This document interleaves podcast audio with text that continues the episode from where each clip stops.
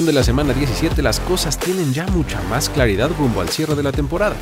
Por ejemplo, parece que Lamar Jackson presentó sus argumentos de cierre en la carrera por el MVP, colocando de paso a los Ravens como el equipo más dominante de la AFC. Christian McCaffrey repasó las 2.000 yardas totales en la temporada. Los Packers dieron una tremenda muestra de poder el domingo por la noche y Mike Tomlin puede seguir presumiendo que nunca ha tenido una temporada predadora como head coach. Hablaremos de todo esto y más aquí en la NFL en 10. Mi nombre es Luis Obregón y te guiaré por este conteo. Comenzamos.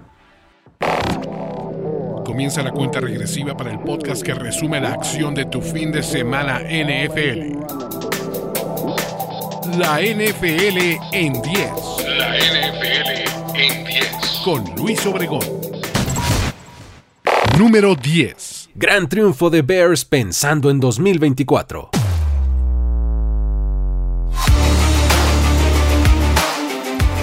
Con 37 puntos anotados en un duelo invernal bajo los copos de nieve en el Soldier Field, este equipo obtuvo su cuarta victoria en los últimos cinco juegos, mostrando buena cara. Lo hizo frente a unos Falcons que, a pesar de necesitar la victoria para mantenerse en la carrera por playoffs, solo pudieron anotar 17. La combinación de resultados asegura que Chicago tendrá el primer pick del draft de 2024. Justin Fields sigue apilando buenas actuaciones y dándole elementos al front office para pensar que puede ser el quarterback del futuro o una valiosa moneda de cambio en el offseason. Este es un equipo que ha tomado mucho mejor forma conforme ha avanzado la temporada, y el más reciente encuentro fue una muy buena muestra. Comencemos por decir que la defensiva limitó al ataque rival y de no ser por una jugada explosiva de Tyler Algier, en la que se escapó 75 yardas hasta la zona de anotación, el marcador habría sido todavía mucho menos decoroso. Basta con decir que a pesar de que decidieron colocar como titular a Tyler Henneke, hacia el final del juego terminamos viendo de nuevo a Desmond Raider. Por su parte, Justin Fields tuvo otro muy buen partido. En esta ocasión, su línea estadística pasando el balón fue de 20 de 32 pases completos para 268 yardas y un touchdown. Puede parecer discreta, sí, pero hay que tomar en cuenta que el juego se jugó un buen rato bajo la nieve y el juego aéreo se vio limitado.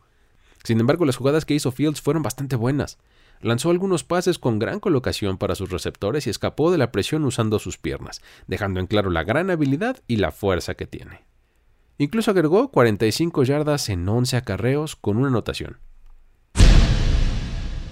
La pregunta sobre qué harán los Bears en el offseason en la posición de quarterback se ha puesto cada vez más interesante, ya que Fields sigue jugando bien, mientras que esta semana el equipo aseguró que tendrá el primer pick global del draft de 2024, ya que los Panthers con su derrota aseguraron el peor récord de la temporada. Esto significa que los Bears están en la posición perfecta para hacer lo que ellos quieran ya que pues pueden tomar un quarterback novato para reiniciar el reloj de su staff de cocheo y también de su front office, o entrar al mercado de los intercambios ofreciendo ya sea a Fields, aprovechando su buen momento, o incluso ese primer pick si lo que quieren es darle continuidad a su quarterback. Número 9. Saints frena la Baker Mania. Sería otra sorpresa típica de una carrera divisional tan cerrada en el sur de la NFC. Y con la temporada en la línea, la defensiva de los Saints ridiculizó y blanqueó por tres cuartos a un crecido Baker Mayfield y a esta ofensiva de los todavía líderes Buccaneers, para ganarles un juego de oxígeno puro por marcador de 23 a 13 y así mantener vivas las esperanzas de colarse a playoffs por la vía del campeonato divisional. Lo único que tenían que hacer los Bucks era ganar este partido. En casa y contra unos inconstantes Saints para llevarse el título divisional. De esta forma, además, se confirmarían como ese rival incomodísimo para el seed número 5, por haber entrado en un muy buen momento en el último mes de la temporada regular. Después de todo, hasta antes de este llevaban cuatro victorias consecutivas. Con este panorama frente a ellos, lo que hicieron fue pasar tres cuartos y medio del partido sin anotar ni un solo punto. Hay que darle gran mérito a la defensiva de New Orleans, que durante el juego presionó constantemente a Baker Mayfield y salió del campo en tercer down constantemente. Pero mucho más importante, se robaron cuatro balones, dos intercepciones y dos fumbles. Cuando los Saints tuvieron el balón, la palabra para describirlo fue eficiencia. Corrieron el balón de buena manera y consumieron tiempo de juego. Entre Jamal Williams y Alvin Kamara superaron las 100 yardas. Tyson Hill volvió a tener un rol en este partido. De nuevo tuvo sus snaps como quarterback, pero en esta ocasión además recibió un pase de touchdown de Derek Carr. El líder receptor fue Joan Johnson, quien se llevó 8 recepciones para 90 yardas y un touchdown. Ahora el panorama sigue estando en favor de los Bucks, quienes solo necesitan ganar para ser campeones de la división, algo que parece viable ya que enfrentan a los Panthers la próxima semana. Sin embargo, de llegar a hilar una segunda vergüenza de actuación como la de esta semana, entonces el ganador del juego entre Falcons y Saints sería el que se llevaría el título. Número 8. Los Colts se aferran a la vida. Un resultado vital para sus aspiraciones de playoffs desde la AFC South, lograron descifrar el acertijo y parar en seco el impulso de Antonio Pierce y los Raiders, al derrotarlos por 23 a 20, manteniendo así el triple empate con Jaguars y Texans en su división, dejando todo por decidir en la semana 18, de la mano del buen momento de Garner Minshew, Jonathan Taylor y el cuerpo de receptores encabezado por Michael Pittman. Minshew tiene este equipo jugando buen fútbol a la ofensiva y eso le da mucho crédito también a Shane Staken, quien ha sabido adaptarse al personal cambiante que ha tenido a lo largo de la temporada.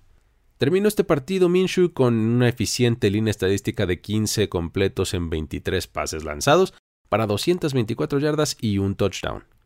A la par, el juego terrestre tiene muy buena cara desde que Jonathan Taylor y Zach Moss se combinan desde el backfield. En este partido se combinaron para superar las 130 yardas y Taylor encontró la zona de anotación.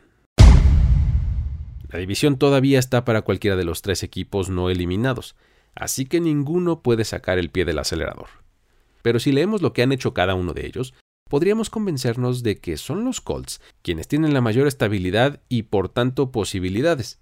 Pero eso solo lo diríamos si esto se tratara solamente de fútbol. Pero desafortunadamente los Jaguars tienen el carril interior porque ellos solamente con ganar el partido la próxima semana contra los Titans se llevan el título. Es decir, los standings y lo que han hecho al resto de la temporada también juega.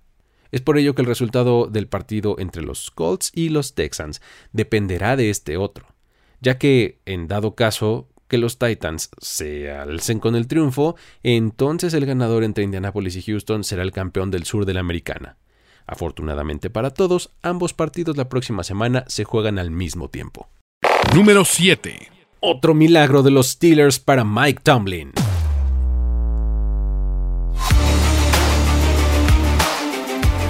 todo se ve peor, este equipo saca resultados positivos. Tal como lo hicieron este fin de semana cuando ganaron 30-23 como visitantes en Seattle. Triunfo con el que aseguran la campaña no perdedora número 17 para el coach Mike Tomlin. Pero más importante, mantienen vivas sus posibilidades de playoffs en un año particularmente complicado por lesiones, baja de juego y una situación de quarterback que parecía perdida, pero donde Mason Rudolph emerge por segundo juego en fila como una respuesta. Este fue un triunfo muy al estilo de los Steelers de Tomlin y especialmente los de este año. Uno en el que los puntos y las yardas son escasos, pero con la presencia de algunas jugadas explosivas y una defensiva que roba el balón en momentos clave, tienen suficiente. En este caso, Najee Harris fue una de las claves ofensivas, ya que acumuló 122 yardas en 27 acarreos con un par de touchdowns. Mientras tanto, por aire fue un juego en el que quedó perfectamente claro el talento de George Pickens. Rudolph lo buscó en nueve ocasiones, completando siete pases y acumuló 137 yardas. Pero lo importante es que mostró unas manos espectaculares, la capacidad de hacer atrapadas espectaculares y cambiar la posición de campo en un plumazo. Defensivamente, a pesar de que permitieron yardas a los playmakers de Seattle, limitaron el daño, permitieron solo field goals en la segunda mitad, lo cual fue clave para su causa. Y fue justo ahí, en la segunda mitad, cuando los Seahawks intentaban igualar el marcador, que llegó al intercambio de balón en un sack de Nick Herbig. Ahora las posibilidades de Pittsburgh siguen presentes para entrar a la postemporada, sobre todo porque la próxima semana enfrentan a unos Ravens que ya no tienen nada que jugar, por lo que podrían facilitarles el camino del triunfo. Por su parte, los Seahawks tienen un camino mucho más complicado hacia la calificación, ya que los Packers los dejaron fuera del Seed 7, y ahora necesitan ganarle a los Cardinals y ayuda para estar dentro. Número 6. CMC 2K. Con una semana por disputar en la temporada regular, Christian McCaffrey superó la marca de las 2.000 yardas totales, confirmando así que es uno de los mejores jugadores de la liga sin importar la posición, y consolidándose también como una pieza clave para que los 49ers se llevaran el número uno de la NFC al imponerse a los Commanders 27 a 10. Con 1.469 yardas por tierra y más de 600 por recepción, la temporada de McCaffrey es un verdadero espectáculo ofensivo algo que no sucedía en los 49ers desde 2006 cuando Frank Gore rebasó este número. La verdadera maravilla para este equipo es que el corredor es solo una de sus piezas. De hecho, son uno de los cuatro equipos únicos en la historia de la NFL en contar con un pasador de más de 4.000 yardas y cuatro jugadores de más de 1.000 cada uno.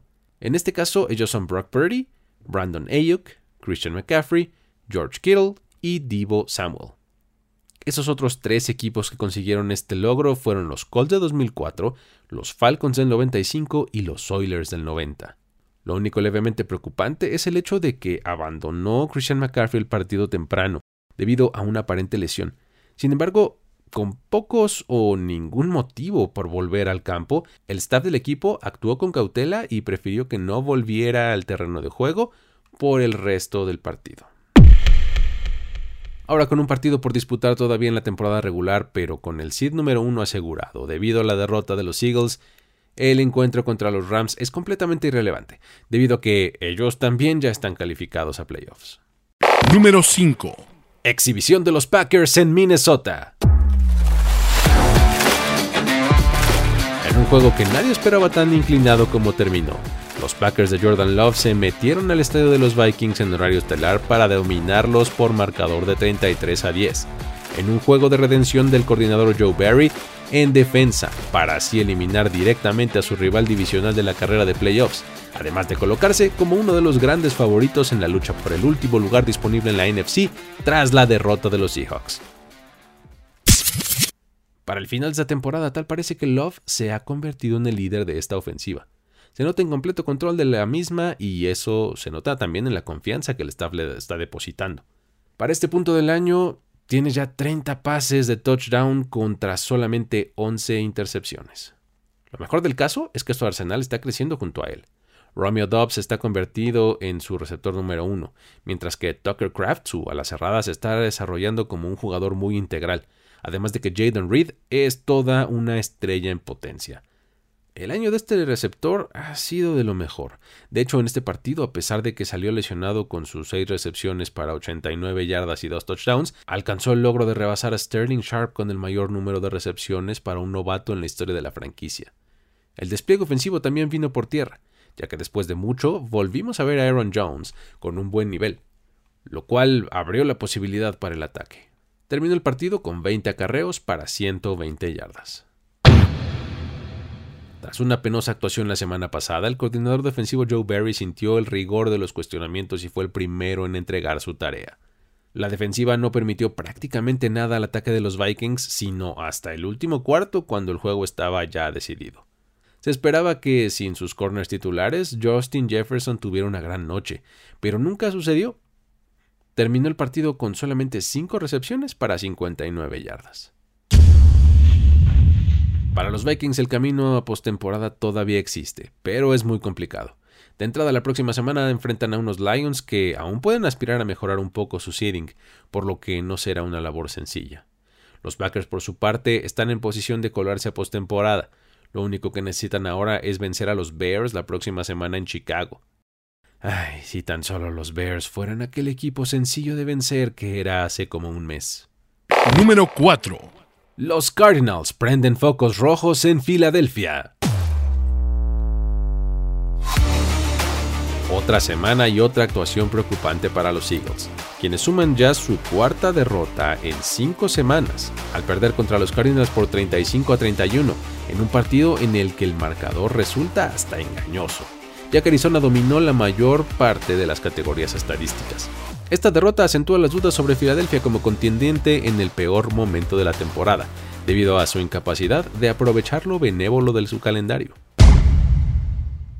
La primera mitad parecía ir de acuerdo con el plan.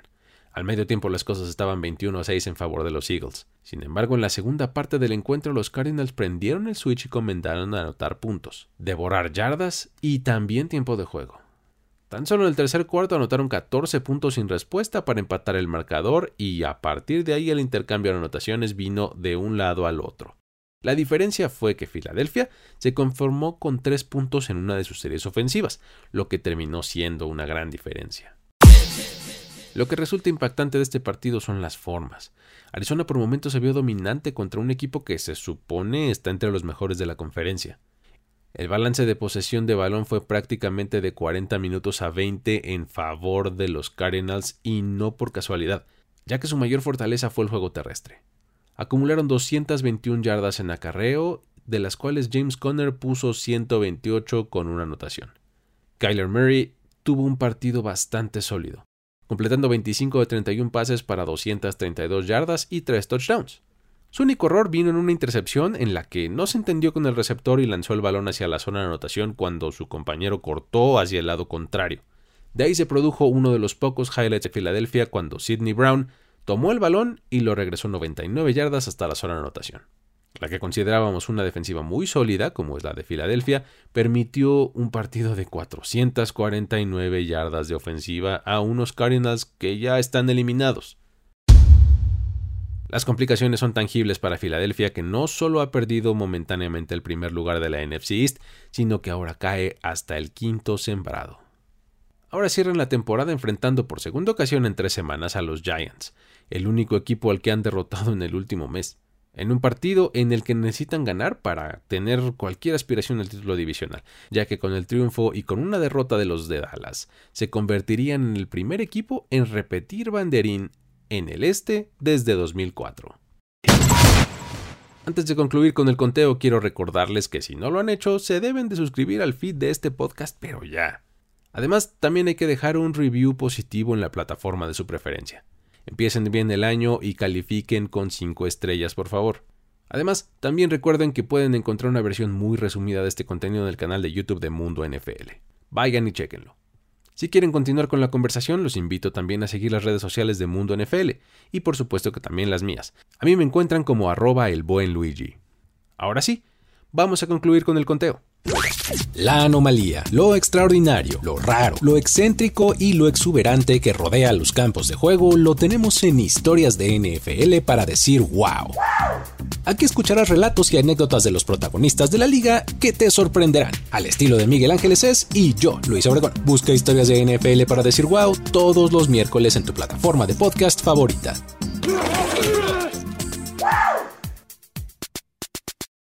Número 3. El arbitraje se lleva el juego en Dallas. Cuando el tackle Taylor Decker atrapó el balón en la zona de anotación para hacer buena la conversión de dos puntos que le daría el triunfo a los Lions, poco sabíamos del desastre que vendría a continuación. Uno que opacó la gran noche de CeeDee Lamb y de Dak Prescott, y que significó la victoria de los Cowboys por 20 a 19 sobre los Lions. Este resultado y sus implicaciones para los sembrados en la NFC pone el reflector en el peor momento sobre el problema que la liga enfrenta en temas de arbitraje. Las cosas están tan mal que llegamos al punto en el que al hablar de un partido hay que mencionar a un oficial por su nombre. Brad Allen. Y es que su plantilla arbitral se llevó los reflectores por encima de la victoria de los Cowboys debido a un par de llamadas al final del encuentro que cambiaron el curso y muy probablemente el resultado del mismo. En la conversión de dos puntos posterior al touchdown que culminó un gran drive dirigido por Jared Goff, Dan Campbell quiso confundir a la defensiva rival metiendo múltiples dineros ofensivos en posición elegible para salir a atrapar un pase. Algunos afirman que tanto Decker como Dan Skipper se reportaron como elegibles ante el oficial, pero él solamente declaró a este último, por lo que cuando Goff encontró a Decker en la zona de anotación, el touchdown fue anulado por un castigo. Si los dineros se reportaron de forma incorrecta ante el árbitro o fue él el que no los escuchó, es justamente lo que se debate. Sin embargo, luego de esto, con el intento desde la yarda 7, Campbell insistió en ir por dos puntos otra vez, y la jugada volvió a fallar.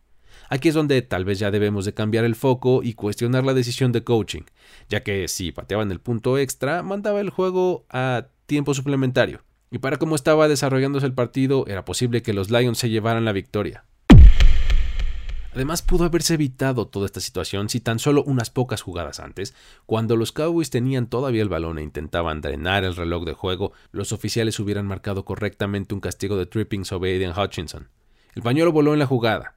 El castigo fue marcado tal cual, tripping, pero en vez de imputarlo al defensive end de Detroit, fue achacado a Peyton Hendershot, el Tyrant de los Cowboys.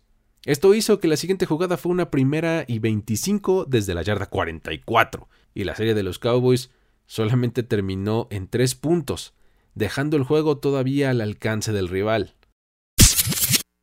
¿Qué va a pasar con el arbitraje en el off-season? ¿Qué cambios o ajustes hará la liga? Estas son preguntas que muchos a nivel industria nos hacemos.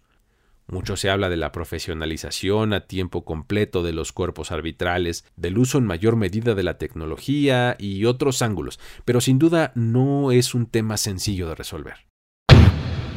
Con la victoria combinada con la derrota de Filadelfia, los Cowboys volvieron a la cima de la NFC East y están como segundo sembrado de la Conferencia Nacional. Además, no olvidemos que terminaron invictos esta temporada en casa. Ahora se preparan para un duelo en Washington que, de ganar, les asegura el título divisional. Por su parte, los Lions, en el tercer sembrado, cerrarán en casa contra los Vikings, con la esperanza de mejorar su posición rumbo a playoffs. Número 2 octavo título divisional en fila de los Chiefs. Victoria es victoria y la mejor para ellos es esta, que les asegura una vez más el que recibirán por lo menos un juego en casa en postemporada. La fórmula de la tarde fue volver a las bases y confiar en su defensiva, para sobreponerse a los conocidos errores de sus receptores y los exabruptos en las laterales. Para así, imponerse 25 a 17 ante unos Bengals que siempre saben darles pelea. La versión de estos Chiefs está lejos, ya no digamos de la perfección del dominio, sino de las versiones anteriores con las que llegaron al Super Bowl. Sin embargo, esta tarde comprobaron que aún pueden ejecutar cosas simples, que a pesar de eventuales pases soltados de sus receptores que hacen a Patrick Mahomes y francamente a todo el que esté viendo el partido, se lleven las manos a la cabeza en señal de frustración. El juego de Mahomes fue sumamente eficiente esta tarde. Completó 21 de 29 para 245 yardas con un touchdown y sin intercepción. El elemento que es cada vez más destacado es Rashid Rice, quien partido a partido se convierte de forma constante en la mejor opción del ataque aéreo por las manos seguras y por las yardas después de la atrapada. En esta ocasión terminó el partido como el líder del equipo en el juego aéreo con 5 recepciones para 127 yardas. Por supuesto que la producción ofensiva no fue la deseada, lo cual queda de manifiesto al ver que 18 de los 25 puntos vinieron vía gol de campo pero esa fue una muestra de fútbol complementario del equipo de Andy Reid. Además de los equipos especiales, la defensiva hizo también una tremenda labor, limitando el ataque de los Bengals en todo momento, el cual fue guiado una vez más por Jake Browning. La presión y los sacks cayeron en los momentos más importantes, en el último cuarto, cuando los Bengals intentaban remontar la diferencia de 8 puntos. Con la derrota, los Bengals terminan siendo eliminados tras prolongar su esperanza mucho más de lo que se esperaba mientras que los Chiefs amarran el título de la división, al mismo tiempo que su novena temporada consecutiva con 10 o más victorias en temporada regular, y por supuesto un lugar en playoffs, el cual todavía puede cambiar en función de lo que suceda la próxima semana cuando enfrenten a los Chargers y se terminen de acomodar las cosas en el resto de la conferencia. Número 1. Lamar con rating perfecto hacia el MVP. Baltimore no puede lucir más dominante en el momento definitorio de la temporada. De ambos lados del balón imponen su voluntad con talento y claridad, haciendo ver este deporte más fácil de lo que en realidad es.